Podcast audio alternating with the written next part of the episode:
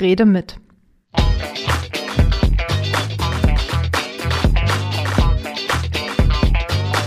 Der Podcast aus dem Bezirksamt Tempelhof-Schöneberg.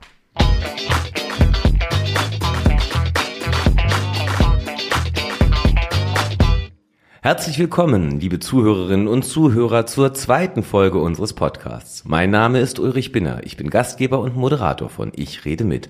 Und ich freue mich, meine heutige Gesprächspartnerin zu begrüßen. Hallo Martina Mareinsen. Hallo Ulrich. Martina Mareinissen ist die Leiterin der Wirtschaftsförderung des Bezirksamts Tempelhof-Schöneberg. Unsere Büros lagen nah beieinander, als ich noch im Rathaus Schöneberg verortet war und daher kennen wir uns gut und duzen uns. Wundern Sie sich also nicht über den lockeren Umgangston zwischen uns beiden. Martinas Büro ist immer noch im Rathaus Schöneberg. Martina, erzähl uns doch mal ein bisschen was über dein Büro. Wo sind wir hier? Was sehen wir, wenn wir aus dem Fenster gucken? Wir haben ja eine ganze Weile hier zusammengesessen und diese Büros haben so ein bisschen Geschichte. Also bevor wir jetzt gleich nach draußen gucken, da erzähle ich dir auch noch ein bisschen was drüber, sage ich über dieses Büro, dass hier eigentlich nie Büros waren. Hier war die Bundeskanzler Willy Brandt Stiftung. Die hat hier gesessen bis 2010 ungefähr. Und du hast ja vorher mit Jörn Oltmann, unserem Bürgermeister, auch einen Podcast gemacht. Und ich glaube, da habt ihr über sein Büro auch so ein bisschen geredet, oder? Ja, wenn du dir die Büros so anguckst, die sehen ja eigentlich nicht so verwaltungstypisch aus, denke ich mal. Also man ist ja eher so den Gelsenkirchener Barock gewöhnt, alles so ein bisschen nicht ganz geschmackvoll. Unsere Büros sind hell, unsere Büros sind weiß eingerichtet und wir haben draußen im Flur Kunst zu hängen. Wir arbeiten nämlich intensiv mit dem Lette-Verein zusammen. Auf die stehe ich auch. Die machen tolle Ausbildungen, auch in Sachen Kreativ. Die haben eine super Fotoausbildung, eine der besten, denke ich, deutschlandweit. Die haben Modeklassen, die haben, weiß nicht, alles zum Thema Ernährung. Dann gibt es noch viele andere Ausbildungsberufe. Wir mögen die sehr. Und wir haben immer so wechselnde Ausstellungen mit denen zusammen. Und gerade ist von der Modeklasse draußen was zu sehen. Jeder, der hier ins Rathaus kommt, kann sich das auch angucken. So zu unseren normalen Bürozeiten, so von 9 bis 17 Uhr kannst du hier reinschneiden und dir das anschauen. Das ist toll und das ist auch was eigentlich sehr äh, Innovatives für Verwaltung, ne? Das will ich doch mal hoffen. Das denke ich mir auch alles nicht immer alleine aus. Also zusammen mit den Kollegen sind wir ein super Team. Wir überlegen uns dann zusammen, wie man auch Leute unterstützen kann, wie man irgendwie was hier ins Rathaus holen kann, was vielleicht nicht ganz so typisch ist. Okay, jetzt hast du gesagt ins Rathaus eine Frage, die ich ja immer meinen Gästen stelle. Was sehen wir denn aber, wenn wir rausgucken? Gerade heute. Heute ist nämlich ein Dienstag. Ja, wenn ich jetzt rausgucke, sehe ich nur Autos, aber das willst du natürlich nicht hören. Wenn ich jetzt um die Ecke gucken könnte, ich sitze so, dass ich leider nicht um die Ecke gucken kann, dann siehst du den Markt. Der ist dienstags und freitags hier und der ist auch ganz cool. Der ist klein, aber fein. Ist im Laufe der Zeit immer kleiner und, sag ich mal, schmaler geworden. Aber es gibt tollen Kaffee da und ich kann allen Leuten, die hier um die Ecke wohnen, nur sagen, geht mal vorbei und unterstützt den Markt auch ein bisschen, dass der nicht verschwindet. Wenn du mich jetzt fragst, ob ich irgendwie zuständig bin für den Markt, nee, bin ich nicht. Das äh, könnte man jetzt denken, weil wir ja Wirtschaftsförderung sind, aber das ist weit gefehlt. Das ist eine Marktmeisterin oder ein Marktmeister, die sind zuständig für die Märkte. Uns kannst du eher fragen, wenn es darum geht, ob man irgendwo einen Markt ansiedeln könnte. Dann könnten wir irgendwie im Haus prüfen, ob das in Ordnung ist, könnten irgendwie die richtigen Leute draußen ansprechen, ob sie Bock hätten, einen Markt zu machen. Und dann hängt es immer noch ein bisschen davon ab, ob unser Haus das natürlich genehmigt und ob sich das für die Leute vom Markt einfach rechnet. Okay.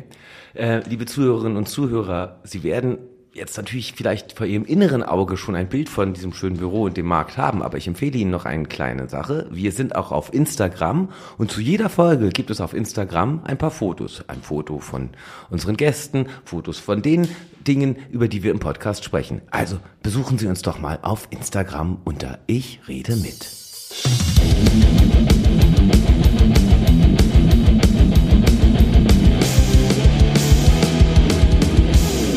Aus Berlin oder zugezogen? Zugezogen. Innerhalb oder außerhalb des S-Bahn-Rings? Innerhalb. Kaffee oder Tee? Beides. Tanzen oder Theater? Definitiv tanzen auf Konzerten, Konzerten, Konzerten. Dann Schlager oder Heavy Metal? Alles, was heavy ist, was schrummelt und kracht. Und äh, da komme ich auch her. Wirtschaft oder Wissenschaft? Definitiv Wirtschaft, obwohl Wissenschaft immer auch ein Teil von Wirtschaft sein kann. Notizbuch oder Smartphone? Smartphone. Erhalten, verwalten oder neu gestalten? Da muss ich auch sagen, das ist ein äh, beides, weil wir machen ja Wirtschaft und wir wollen natürlich das Unternehmen hier bleiben, ne, damit sie Arbeitsplätze hier am Standort irgendwie für die Menschen, die hier wohnen, die Stadt ist ja teuer und da muss man ja irgendwo Geld verdienen, ist es also wichtig, dass die Unternehmen hier sind.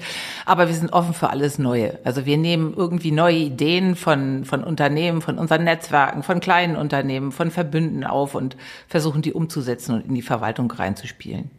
Angestellt oder verbeamtet? I'm a civil servant. Ich bin eine Beamtin.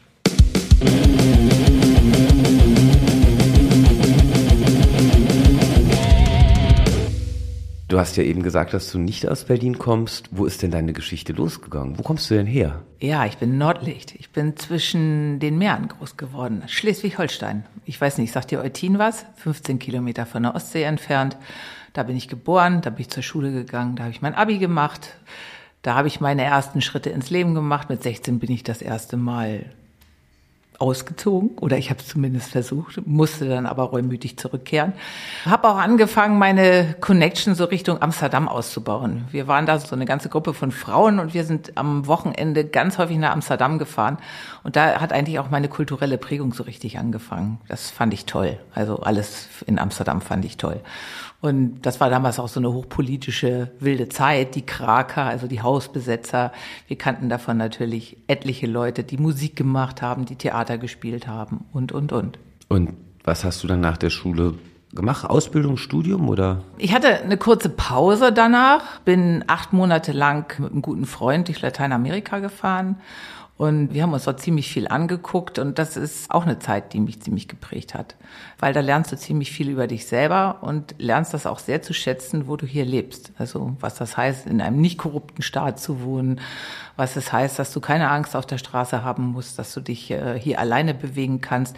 Mich schockt nichts. Es gibt nichts, was mich irgendwie anficht, wo ich denke, das ist nicht menschlich. Und ich habe in der Zeit gelernt, mit sehr wenig auszukommen und sehr wenig ist wichtig. Und wie bist du dann nach Berlin gekommen?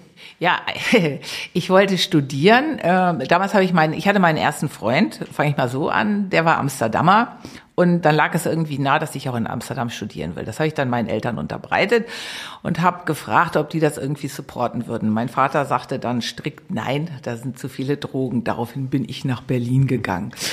Die Mauerstadt Berlin, völlig drogenfrei natürlich, war dann die Alternative und hier habe ich dann angefangen zu studieren. Geschichte, Publizistik, Politologie. An der FU. An der FU, richtig. Währenddessen äh, habe ich aber meine große Liebe zum Theater entdeckt. Also ich hatte Ulla Meinecke kennengelernt und hatte für die so zwei kleine Jobs mal gemacht und die hat mich dann ins Schillertheater mitgenommen. Die war damals mit Heinz-Werner Kriegkamp liiert und sagte dann, Mensch Martina, so wie du drauf bist, das müsste doch irgendwie deins sein. Und dann habe ich meine erste Regieassistenz gemacht und dann setzte sich das immer weiter fort. Das Studium ging immer weiter in den Hintergrund und ich dachte, meine neue Berufung ist es, eines Tages Regisseurin zu werden. Ich habe mich auch wirklich dran versucht. Ich habe immer wieder so Zeitverträge bekommen, NV-Solo-Verträge und da geht eben die Krux los. Es ist nichts Dauerhaftes und irgendwann denkst du, verdammt, du wirst älter. Wie läuft das dann irgendwann, wenn du vielleicht keinen Anschlussvertrag mehr bekommst? Und dann kam eine große Umentscheidung. Das heißt jetzt erstmal nochmal zu Berlin. Ich habe das jetzt gerade, während du sprachst, im Kopf gerechnet. Und ich kann es kaum glauben, weil man das dir nicht ansieht, aber du bist jetzt seit fast 40 Jahren in Berlin. Ja, seit 1983. Ich bin zum Wintersemester 83 hierher gekommen. Das ist tatsächlich so. Und ist das deine Endstation oder kannst du dir vorstellen, auch nochmal deinen persönlichen Standort zu wechseln? Ach, das kann ich mir immer vorstellen. Ich meine, ich bin dieser Stadt jetzt wahnsinnig lange treu. Es war ja auch immer eine richtig tolle Stadt. Ne? Und irgendwie ist die Stadt ja auch gut zu mir und ich habe hier meinen Weg gemacht. Ich habe hier meine ganzen Freunde. Mein Kind lebt auch hier in Berlin. Aber nichtsdestotrotz, ich denke, dass ich mich nochmal verändern werde. Ich weiß nicht, wo es mich genau hin verschlägt, aber ich habe enge Verbindungen nach Australien. Also eine meiner besten Freundinnen, die ist ausgewandert, die lebt in Sydney. Und wir haben auch immer mal über das Modell nachgedacht, ob man irgendwann später mal swappt, dass sie zu einer Jahreszeit hierher kommt und wir dann in ihre Haus, ihre Wohnung gehen. Ich könnte mir vorstellen, auch in den Niederlanden nochmal äh, zu landen. Warum nicht? Oder vielleicht ganz woanders. Aber festgelegt bin ich nicht. Ich habe da keine Pläne. Aber du lebst schon so das ganze Jahr in Berlin, in dem ganzen Lärm, oder hast du hier auch so deine, deine Auswege, deine Fluchtpunkte? Natürlich habe ich Fluchtpunkte, das weißt du ja auch, deshalb fragst du mich das ja auch. Irgendwann haben wir uns überlegt, wir hatten mal ganz kurz so ein bisschen, bisschen Geld, also nicht viel, ein bisschen, für Berlin viel zu wenig. Und dann haben wir angefangen zu schauen, irgendwie im Umfeld, ob es dort irgendwas Schönes gibt. Und dann haben wir vor zehn Jahren so einen ganz alten drei Seiten Bauernhof im Havelland gefunden. Viel zu tun und war auch nicht in so einem ganz guten Zustand. Und wir haben da viel Arbeit reingesteckt, aber wir lieben das sehr. Wir sind eigentlich jedes Wochenende draußen, es sind nur 67 Kilometer von Berlin entfernt. Wir haben auch einen kleinen Instagram-Kanal, der heißt Gerne Görne. Und wir sind dort mittlerweile doch ein ganz schön großer Kreis von Berlinern. Also du merkst einfach schon, dass Berlin immer größere konzentrische Kreise irgendwie zieht. So alles Leute, die aus Kreuzberg kommen und äh, Neukölln und die irgendwie zwischendurch dann auch mal die Nase voll von Berlin haben. Wir lieben das sehr, weil das ist ein guter Ausgleich zur Stadt. Du lebst da ganz nah an der Natur und kriegst irgendwie mit, weiß ich nicht, wann die Zugvögel kommen, wann die Zugvögel gehen und du siehst es wachsen im Garten und wir haben so eine alte Streuobstwiese, das ist schon ziemlich genial.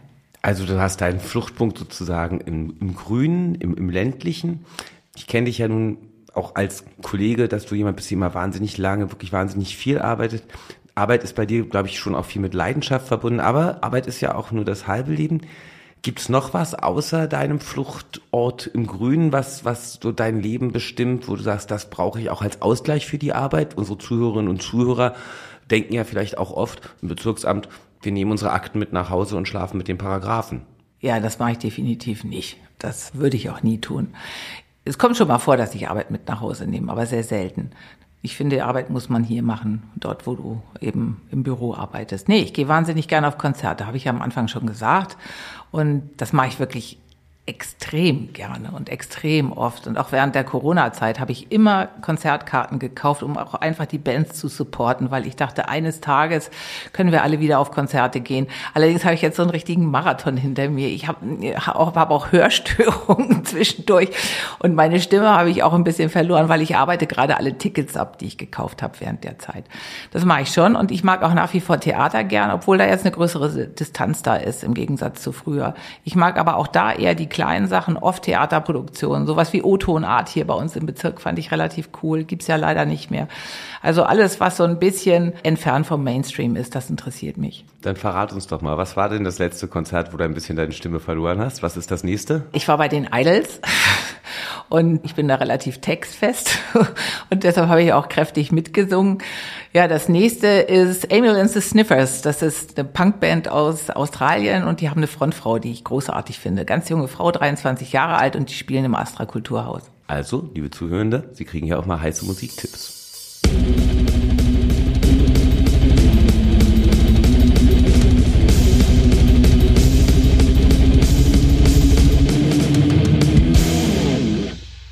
Und wann bist du denn dann aber eigentlich ins Bezirksamt Tempelhof Schöneberg gekommen oder Schöneberg oder Tempelhof? Das war damals tatsächlich noch Schöneberg, als ich hierher gekommen bin. Muss dir mal vorstellen, so lange ist das her.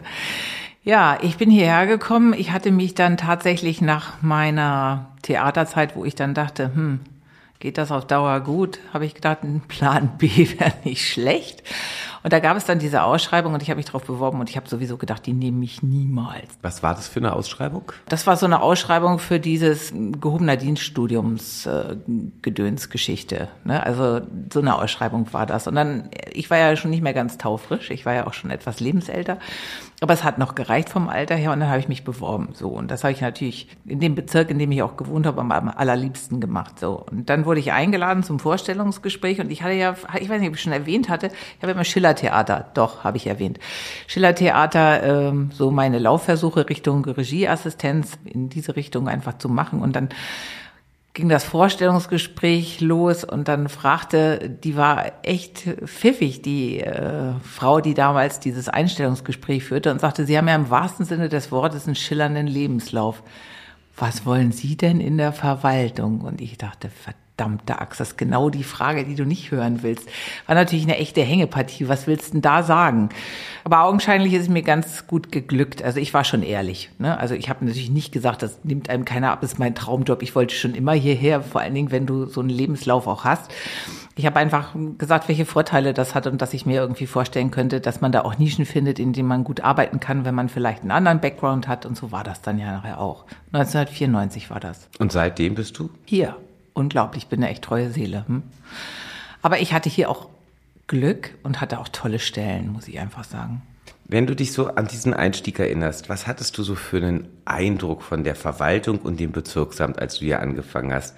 Das war ja schon eine andere Welt als die, aus der du kamst. Und wie verlief dann so diese erste Zeit? Gab es dann irgendwann einen Punkt, wo du so gedacht hast, jetzt bin ich hier angekommen? Mhm, das mit dem Punkt hat so ein bisschen gedauert. Also am Anfang habe ich gefremdelt. Dann habe ich gedacht, nee, dieses Studium, das ziehst du jetzt aber wirklich bis zum Ende durch. Also das willst du auf jeden Fall. Und dann guckst du mal, wohin das so geht und welche Stellen sich da irgendwie anbieten. Aber meine Freunde kamen natürlich auch alle aus dem kreativen Bereich und die sagten, Martina, also diese Beamtenluft, die da durch die Gänge wabert und hast du dir mal die Leute da angeguckt, du da? Ja, aber es hat sich nachher herausgestellt, dass ich tatsächlich meine Nische gefunden habe und das hat sehr, sehr gut geklappt. Und äh, richtig angekommen bin ich hier mit der ersten Stelle, also die ich dann nachher fest hatte und die war in der Pressestelle.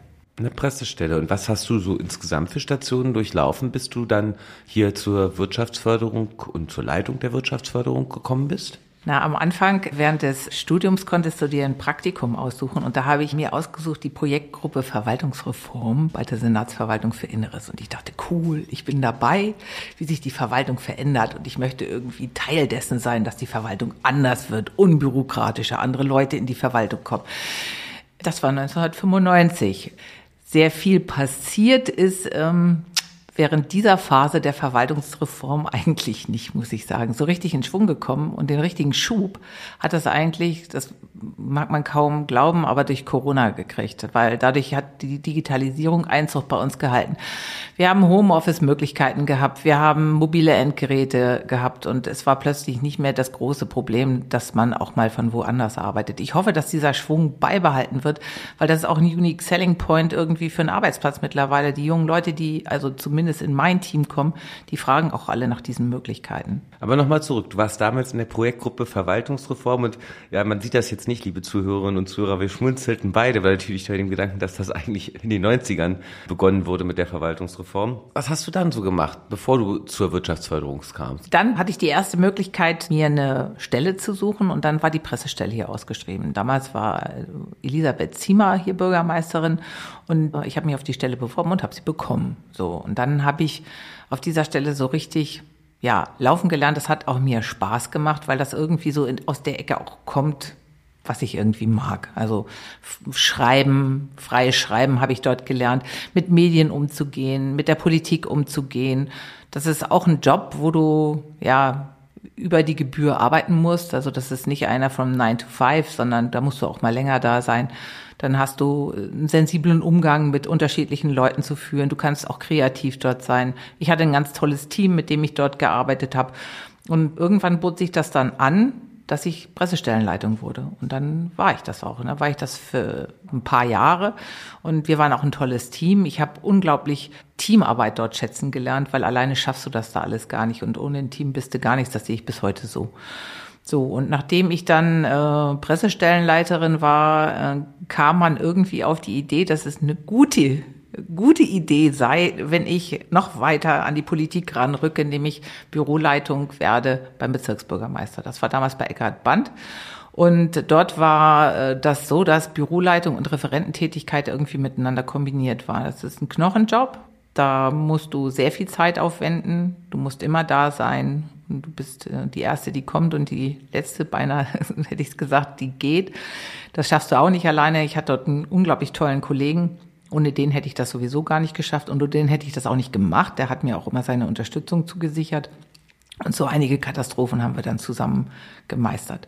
Aber auf Dauer eben wollte ich das auch nicht machen und dann bin ich dann irgendwann Leiterin der Wirtschaftsförderung geworden. Wann war das? 2005. Heißt, ich rechne noch mal gerade, Sie können das jetzt nicht sehen, liebe Zuhörer, aber in meinem Kopf röttelt das ist auch schon 17 Jahre her. Unfassbar, oder? Ich, ich, ich wollte das eigentlich gar nicht sagen, weil ich vertrete ja immer die Maxime, dass du nach fünf Jahren irgendwie was anderes machen solltest. Tja, aber es ist irgendwie so cool hier und immer so anders, dass ich immer das Gefühl habe, ich habe wieder einen neuen Job. Du sagst, es ist immer so cool und so anders und du hast wieder einen neuen Job. Das untergräbt so ein bisschen meine nächste Frage, weil die nächste Frage ist eigentlich, wie ist dein typischer Arbeitsalltag? Was sind eigentlich deine Aufgaben? Was hast du als Leitungskraft hier zu tun? Was macht die Wirtschaftsförderung? Fangen wir mal an. Gibt es überhaupt einen typischen Arbeitsalltag bei dir? Nein. Und das finde ich ja gerade schön. Also ich glaube, so manch einen würde genau das stören. Ne? Also ich habe auch schon andere Verwaltungstypen, Abteilungen kennengelernt, die finden ja eben gerade die Routine gut, ich eben nicht. Also mein Tag kann anfangen mit einem Unternehmensbesuch bei einem coolen Unternehmen wie Suni, die bei uns in der Bülowstraße sitzen. Es kann auch anfangen mit einem Krisengespräch, mit einem Ansiedlungsgespräch, mit einem Existenzgründungsberatungsangebot. Das kann anfangen mit großen Sitzungen anderer Wirtschaftsförderung. Es gibt nichts Typisches. Okay, aber was sind die jetzt für, jemand, der davon gar keine Ahnung hat? Weil ich kenne das für mich selber immer ich habe mich hier im Amt eingefunden. Viele Dinge sind für mich selbstverständlich. Wenn ich da mit Freundinnen und Freunden spreche, gucken die mich mit großen Augen an.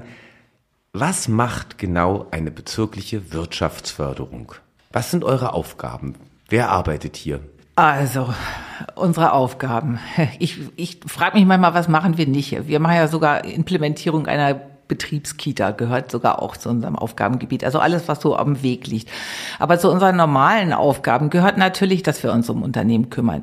Und ja, Ulrich, es sind nicht die bösen, bösen Manager, die irgendwie in internationalen Konzernen arbeiten und irgendwie unser Leben hier schwerer machen und menschenverachtende Arbeitsplätze anbieten. Nein, es sind vor allen Dingen kleine und mittelständische Unternehmen, mit denen wir arbeiten. Es sind Kreativunternehmen, mit denen wir arbeiten. Es sind Einzelhändler. Es ist im Grunde genommen alles, was du dir im täglichen Leben vorstellen kannst, was hier an Gewerbe in deinem Umfeld ist, aber eben auch an produzierendem Gewerbe. Und ich stehe unglaublich auf produzierendes Gewerbe. Ist so ein bisschen aus der Mode gekommen, weil irgendwie hat das so einen Nimbus gekriegt, wie das ist was Altbackenes ist. Aber auch ein Fahrrad wird produziert, ja, und auch tolle andere Produkte. Auch die Dinger, die wir jetzt auf den Ohren haben, werden produziert und die müssen irgendwo produziert werden. Und was ich so cool an diesen Unternehmen finde, die zahlen übertariflich.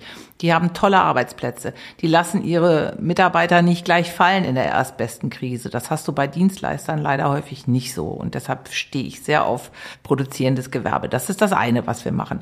Dann kümmern wir uns äh, natürlich um die ganzen Unternehmen, die sich gebündelt haben in Netzwerken. Wir haben drei große Netzwerke, aber auch viele kleine Netzwerke. Wir haben Frauennetzwerke, also von Unternehmerinnen, die sich zusammengefunden haben.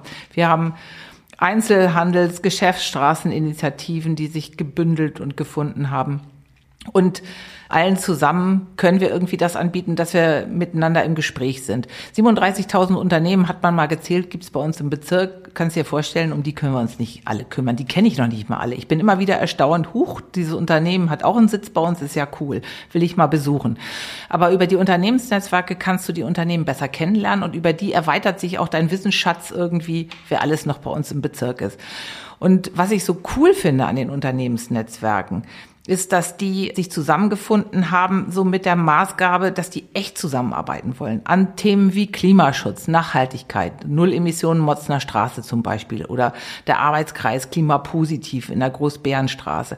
Dass die zusammen Einkäufe bündeln. Das sind ja nicht die großen Unternehmen wie Daimler, die zwar auch bei uns im Bezirk sitzen. Das sind ja eher die kleinen und die haben mehr Power einfach zusammen. Das haben die erkannt. Und das machen die auch zusammen. Die haben Verbund ge gebildet irgendwie in Sachen Ausbildung, bilden zusammen aus und haben dann überlegt, wir poolen die Auszubildenden und die können alle Unternehmen reihum kennenlernen. Das begleiten wir. Da suchen wir Förderprogramme raus. Das ist so unendlich viel, das Aufgabenportfolio. Und es kommt immer wieder etwas Neues auch dazu, dass ich das eben so spannend finde. Wir kümmern uns auch um Themen wie Wirtschaftsverkehre, weil wir müssen Mobilität neu denken. Das, was du auf den Straßen jetzt siehst, kann nicht so weitergehen. Wir haben die Klimakrise, das weiß jeder von uns. Also müssen wir uns diesen Themen stellen. Und das machen die Unternehmen übrigens schon viel eher, als es eigentlich die Verwaltung tut. Die kommen eigentlich mit den Ideen an uns ran und sagen, kann uns der Bezirk da irgendwie unterstützen, wenn wir, weiß ich nicht, Ladeinfrastruktur brauchen, wenn wir irgendwie Photovoltaik auf unsere Dächer packen, wenn wir entsiegeln, wenn wir eine Idee haben, noch dieses und jenes mit anzusiedeln. Also das ist unheimlich vielfältig. Du hast jetzt gesagt wir, ne? und wenn wir dich vorstellen als Leitung der Wirtschaftsförderung, dann ist schon klar, dass du hier keine äh, One-Woman-Show machst. Wie viele Mitarbeiterinnen hat die Wirtschaftsförderung? Was haben die für Aufgaben? Machen die alles Gleiche oder hat da jeder sein Spezialgebiet? Wie muss man sich das vorstellen? Also wir sind zehn Leute und jeder hat sein Spezialgebiet mittlerweile. Also nebenan, die Merve, Dickme, die kennst du ja auch schon. Die macht eben auch noch zusätzlich Fair Trade, macht so ein Großprojekt wie Regionalmanagement. Dann haben wir das Thema Tourismus und Einzelhandel. Dann haben wir mittlerweile große stadtplanerische Themen, auch die bewerkstelligen müssen. Und deshalb haben wir auch jemanden, der den Schwerpunkt Stadtplanung hat. Dann haben wir Leute, die sich um Existenzgründungsberatung kümmern. Dann haben wir Menschen, die sich mit dem Thema EU auseinandersetzen, weil die EU-Beauftragte gehört auch in unseren äh, Bereich mit rein. Also die sind komplett unterschiedlich, die Aufgabenbereiche. Also jeder hat da seins. Nichtsdestotrotz unterstützen wir uns alle gegenseitig, weil es meistens so viel ist, dass es immer noch so ist, dass du auch die Unterstützung von, von deinen Kollegen dann brauchst. Und außerdem müssen wir auch Kenntnis haben von dem, was die anderen machen. Also das sollte nie nur ein Solitär sein. Und jetzt innerhalb der Verwaltung vom Bezirksamt Tempelhof Schöneberg, wer sind da so eure Partnerinnen und Partner? Mit wem arbeitet ihr regelhaft zusammen? Also zuallererst ist es natürlich der Bereich Stadtentwicklung weil das geht Hand in Hand mit Wirtschaft. Ne? Also wenn du Flächen suchst, wenn du überlegst irgendwie, wen du da ansiedeln kannst, ob das ein Industriegebiet ist, das hat besondere Herausforderungen oder ein Gewerbegebiet oder Geschäftsstraßen, Umbau oder sonstige Dinge.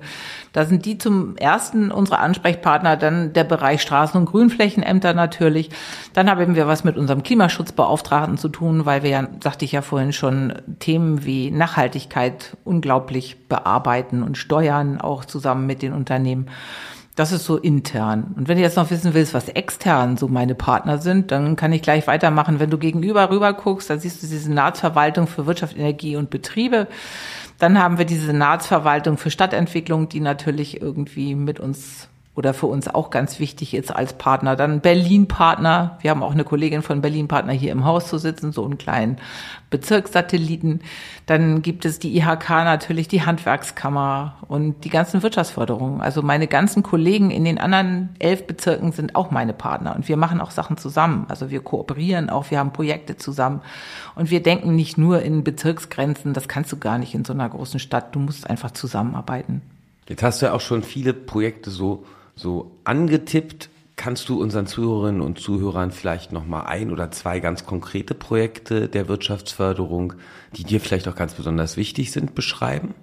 Ja, das kann ich. Das eine, was ich so ein bisschen vorheben würde, weil ich, weil es ein bisschen besonders ist, ist das Café Haberland. Das ist am Bayerischen Platz und da ist auch das zeithistorische Portal untergebracht. Ich weiß nicht, ob der eine oder andere Hörer das irgendwie kennt. Da wird vor allen Dingen sich dem Thema des bayerischen Viertel, des, äh, der jüdischen Geschichte auch gewidmet. Und das war eine gute Kooperation, die wir zusammen mit der BVG hatten, weil eigentlich hat die BVG ja nur eine Aufgabe, nämlich Menschen von A nach B zu bringen. Und das ist eben nicht typisch, dass sie einverstanden waren, dass wir gemeinsam mit den umliegenden Initiativen, da ist die Bayerische Platzinitiative und der Bezirk, die da zusammen Hand in Hand gearbeitet haben, dieses zeithistorische Portal umsetzen. Wir haben Lottomittel dafür eingeworben. Es ist natürlich, kannst du unter dem Thema Tourismus irgendwie verorten, aber es ist auch ein Ort der Begegnung für die Leute hier im Kiez. Also das Café Haberland hat auch die Funktion für Menschen, die hier wohnen, aktiv zusammen zu sein. Die machen Veranstaltungen dort. Es findet vieles statt, was einen Bezirksbezug hat, was äh, die Historie auch betrifft. Wir hatten äh, eine tolle Geschichte zu den Stolpersteinen dort von, gerade von meinem Haus, in dem ich auch wohne hier im Bezirk. Dort gibt es eben Überlebende, die dort gesprochen haben zu dem Thema und was das für sie bedeutet, dass das eben tatsächlich ein, ein Friedhof für sie ist, wenn sie die Stolpersteine besuchen, weil einen anderen Ort haben sie nicht, um ihrer Verwandten zu gedenken. Und dann hatten wir diverse Künstler, die im Haus dann gewohnt haben bei uns, die dann auch Musik gemacht haben und solche Veranstaltungen finden einfach da statt. Und das haben wir als Wirtschaftsförderung Förderung begleitet und mitgefördert und auch mit Lottomitteln noch zusätzlich, die eingeworben wurden, bezahlt. So ein anderes Projekt, was glaube ich ganz gut greifbar ist, ist am Tempelhofer Damm zu sehen. Ich finde, das ist auch äußerlich ganz gut aussehend. Das ist unser Micro-Hub. Ich weiß nicht, die eine oder andere hat wahrscheinlich schon mal vom Micro-Hub gehört. Das ist so ein Platz, an dem kannst du Waren in Locker packen und kannst sie umladen. Das Ganze wird von uns betrieben zusammen mit der Deutschen Bahn. Wir haben Fördermittel eingeworben vom Bundesministerium für Verkehr. Und zwar nicht unerheblich viel Geld. Und das hat natürlich einen besonderen Grund, dass wir es genau da machen. Weil der Tempelhofer Damm, du kennst ihn ja auch, der ist total schwer befahren. Wir haben 40.000 PKWs gezählt, die am Tag dort durchfahren, Tendenz steigend. Und gerade in der Pandemie hat es auch unglaublich zugenommen, diese Lieferverkehre. So. Und wir haben uns dann überlegt, weil Fahrradwege sind ja jetzt auch entstanden am Tempelhofer Damm, wie man zum Beispiel die Gewerbetreibenden dort besser beliefern kann. So, und dann äh, war unsere gemeinsame Idee, auch in Absprache mit den Gewerbetreibenden, ob das nicht eine gute Idee wäre, mit anderen Anbietern die Logistik zu bewältigen. So, wir haben Cargo-Bikes dort. Wir haben elektroangetriebene äh, Bikes dort und mehrere Anbieter, die von dort einfach Waren zu den Einzelhändlern bringen, aber auch private Leute beliefern. Du kannst zum Beispiel, wenn du deine Biokiste dorthin bestellst, die auch abholen. Da gibt es locker, da kannst du die rausholen. Und das ist ein Testlauf, der soll für vier Jahre laufen und wir sammeln auch Zahlen, auch für andere Standorte. Wir sind so ein bisschen so ein Beispiel dafür, wie du das auch anders umsetzen kannst, weil viele Microhub-Anbieter haben nur einen Logistiker, der da sitzt. Und wir wollen so einen Multifunktions-Hub dort aufbauen, auch für Handwerksbetriebe übrigens, dass Handwerker dort ihre Waren sich zwischenlagern lassen können, abholen können, dass Handwerker auch anderes beliefert werden. Wir wollen das Ganze erweitern. Das soll so ein Forschungsstandort auch gleichzeitig sein. Wir sammeln Zahlen und hoffen, dass wir das auf andere Standorte übertragen. Wenn Sie sich einen Eindruck verschaffen wollen, liebe Zuhörenden, in den Fotos auf Instagram zur vorigen Folge mit Bürgermeister Jörn Oltmann finden Sie ein Bild vom Microhub am Tempelhofer Damm, denn auch unser Bezirksbürgermeister hat dieses Projekt genannt als eins, was ihm ganz wichtig ist. Das war jetzt spannend. Martina, nochmal zu dir. Du bist jetzt, haben wir schon festgestellt, ich sag mal mehr als zehn Jahre hier in der Wirtschaftsförderung. Ist das der Job bis zum Ende deiner Arbeitszeit oder könntest du dir vorstellen, dich auch nochmal zu verändern? Wenn ja, wo könnte es noch hingehen? Ach, Veränderungen kann ich mir natürlich prinzipiell immer vorstellen, aber da müsste schon was super Geniales kommen, weil den Job, den ich jetzt mache, den mache ich schon verdammt gerne. Und da ist ein sag ich mal, es gibt hier jemand im Haus, der sagt sicherlich dazu, ein Exotenjob ist, weil es etwas ist, was nicht so ganz verwaltungstypisch ist. Ist es eben auch unglaublich lebendig. Und das kommt zu dem, was ich selber gerne mag und, und was mich vielleicht auch ein bisschen auszeichnet, mir schon sehr nah. Was ich gerne mache, sind Projektarbeiten, also Großprojekte begleiten, irgendwelche spannenden Projekte von A bis Z zu begleiten, die äh, vielleicht auch innovativ sind und so ein bisschen anders sind, das könnte ich mir natürlich vorstellen. Aber im Grunde genommen, ich liebe meinen Job. Echt. Die Beteiligung von Bürgerinnen und Bürgern ist ein zentrales Thema für diese Legislatur und auch deshalb gibt es ja diesen Podcast. Wo ist der Anknüpfungspunkt für Bürgerbeteiligung bei der Wirtschaftsförderung? Ja, es gibt drei Punkte, würde ich mal sagen, wo ich denke oder wo es auch so ist, dass wir beteiligen. Das ist zum einen beim Thema Tourismus. Ne? Also wir sind gerade dabei, ein Tourismuskonzept zu schreiben und dann ist es äh, Geschäftsstraßenmanagement, Geschäftsstraßeninitiativen und dann ist es das Thema Fairtrade, das ja auch bei uns angesiedelt ist. Ja, das sind Formate, wo Bürgerbeteiligung funktioniert und wo sie auch stattfindet. Funktioniert ist ein schönes Stichwort für meine nächste Frage. Wie sieht aus deiner Perspektive gelingende Beteiligung aus?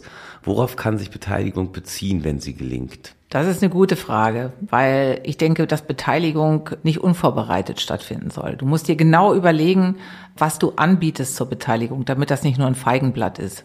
Weil ähm, ich habe schon häufig Bürgerbeteiligung erlebt, wo dann Ergebnisse zusammengesammelt werden und davon wird nichts umgesetzt. Und das ist eigentlich sehr, sehr häufig der Fall. Und das wollen wir nicht. Deshalb überlegen wir, oder wir versuchen zumindest, uns zu überlegen, wo es Sinn macht, die Menschen zu beteiligen und wo man dann auch Vorschläge realistisch umsetzen kann, die dann erarbeitet werden. Und äh, man muss auch klare Grenzen setzen und muss sagen, das kann der Bezirk und das kann er nicht. Die Mittel haben wir nicht, so die finanzielle Ausstattung. Oder das ist einfach nicht genehmigungsfähig an der Stelle. Das muss man auch sauber und klar kommunizieren. Und man muss auch sich gegenseitig als Partner dabei akzeptieren und sich in die Augen gucken können und sagen, das ist schön, das ist etwas, was aber nicht umsetzbar ist, das haben wir viel zu häufig. Jetzt fordern die BürgerInnen sicherlich nachvollziehbar, wir wollen beteiligt werden. Jetzt sprechen wir doch mal für die Verwaltung. Was müssen die Bürgerinnen eigentlich mitbringen, damit Verwaltung sie beteiligen kann? Die Bürger müssen die große Absicht haben, konstruktiv mit der Verwaltung zu arbeiten. Ich habe ja vorhin schon gesagt, dass man sich gegenseitig als Partner begreifen muss. Also die Verwaltung sollte Bürger möglichst nicht als Belastung empfinden und genauso sollte der Bürger äh, mit konstruktiven Vorschlägen kommen. Das ist das A und O, dass man tatsächlich an einer Sache arbeitet. Ich kann Unmut verstehen. Häufig entsteht ja auch Beteiligung aus Unmut, ja, aber das ist nicht eine gute Triebfeder. Also die Triebfeder sollte sein, wie verändern wir gemeinsam etwas positiv? Wie schaffen wir gemeinsam ein Ziel zu erreichen und ein realistisches Ziel zu erreichen? Und das würde ich mir von den Menschen schon wünschen, wenn sie sich beteiligen. Und ich würde mir vor allen Dingen wünschen, dass das generationenübergreifend stattfindet. Ich habe so ein bisschen den Eindruck, dass es häufig so, so eine gewisse Generation ist, die zurzeit das Thema Bürgerbeteiligung für sich entdeckt hat. Aber ich hätte auch gerne Schüler und Kinder und alle, alle Schichten einfach mit dabei, weil dann ist es auch ein realistisches Abbild unserer Bevölkerung, wie wir hier in Berlin zusammenleben. Und ähm, wir laufen dann nicht Gefahr, zu einseitig zu sein in der Beteiligung. Aber das ist eine persönliche Ansicht. Kannst du dir eine Vision vorstellen, wo das Thema Bürgerbeteiligung in fünf Jahren steht, in der nächsten Legislatur? Ich glaube, das muss man üben. Bürgerbeteiligung ist tatsächlich ein Übungsfeld. Und es muss so sein, dass beide Seiten davon profitieren. Das heißt, dass wir auch wirklich Dinge umsetzen, die Bürgerinnen und Bürger sich wünschen. Dann kann das auch mit dem Konstruktiven in Zukunft klappen. In fünf Jahren, ich finde das immer ein bisschen schwierig. Ich habe keine Glaskugel, ich weiß es nicht. Wenn sich das so entwickelt, dass tatsächlich Sachen umgesetzt werden, und zwar für beide Seiten, also ich meine jetzt Verwaltung und Bürger, dann könnte das so sein, dass wir in fünf Jahren vielleicht ein anderes Format oder ein anderes Level von Bürgerbeteiligung erreicht haben. Und ich meine das echt ernst. Also es muss generationsübergreifend stattfinden und es müssten wirklich viel mehr aus den unterschiedlichen ja, wie drücke ich es aus, aus den unterschiedlichen Bereichen der Gesellschaft Leute sich beteiligen. Also sonst laufen wir Gefahr, dass wir auf der Stelle so ein bisschen treten.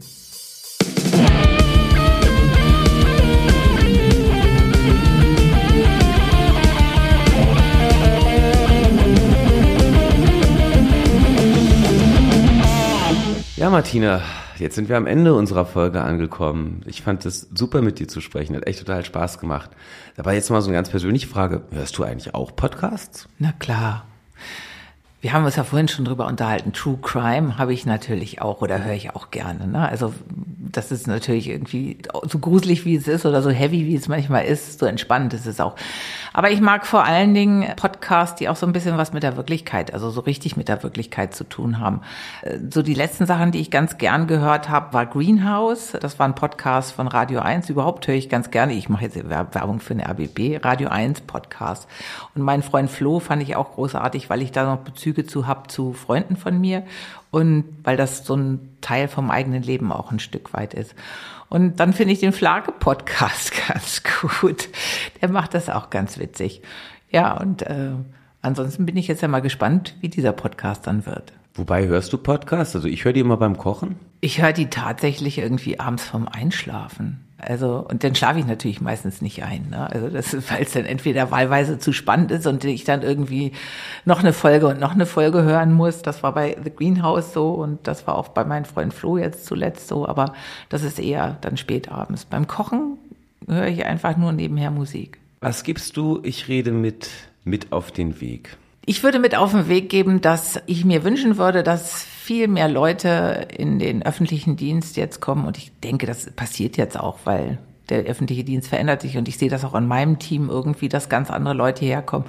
Aber dass Leute auch vielleicht mit einer gebrochenen Biografie hierher kommen, weil die haben so ein bisschen auch noch einen anderen Blick auf die Verwaltung. Ich will damit überhaupt nicht sagen, dass man die hauptsächlich nehmen soll. Es muss eine gute Mischung sein. Es muss auch den Menschen geben, der wirklich von der Pike auf Verwaltung gelernt hat und gemacht hat und der da auch seine Berufung drin sieht. Aber so eine gute Mischung ist es.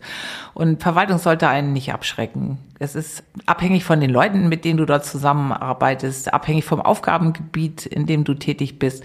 Und natürlich ist ein tolles Team, das, das lebt irgendwie ein ganz guter Anreiz, irgendwie an einer Stelle zu bleiben. Und ich habe es ganz gut getroffen. Ich kann nur sagen, ich finde Verwaltung eigentlich mittlerweile ganz cool.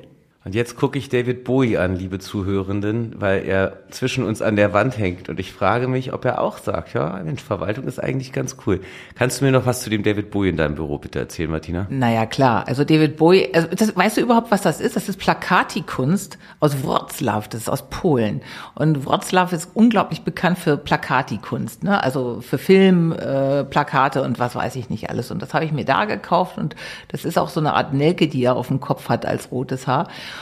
Und ich selber stehe auf David Bowie natürlich unglaublich und finde es nach wie vor wahnsinnig traurig, dass der viel zu früh weggegangen ist.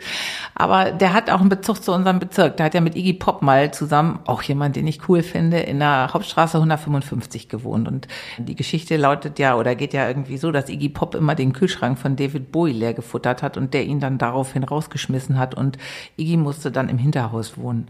Das ist irgendwie so eine Geschichte, die mag ich nach wie vor ganz gerne, ja. Und der hat eben natürlich einen Bezug zu dem schönen Bezirk Schöneberg und deshalb hängt er hier auch. Liebe Zuhörenden, das war unsere zweite richtige Folge. Ich hatte totalen Spaß. Ich hoffe, Sie hatten den Spaß beim Hören auch. Ich glaube, Martina hat auch Spaß gemacht. Ja, super. Es war total klasse. Und deswegen hoffe ich, dass Sie auch wieder einschalten, wenn es heißt, ich rede mit. Ich rede mit. Der Podcast aus dem Bezirksamt Tempelhof Schöneberg ist eine Produktion der Stelle für Koordination und Beteiligung. Idee, Planung und Umsetzung Ulrich Binner.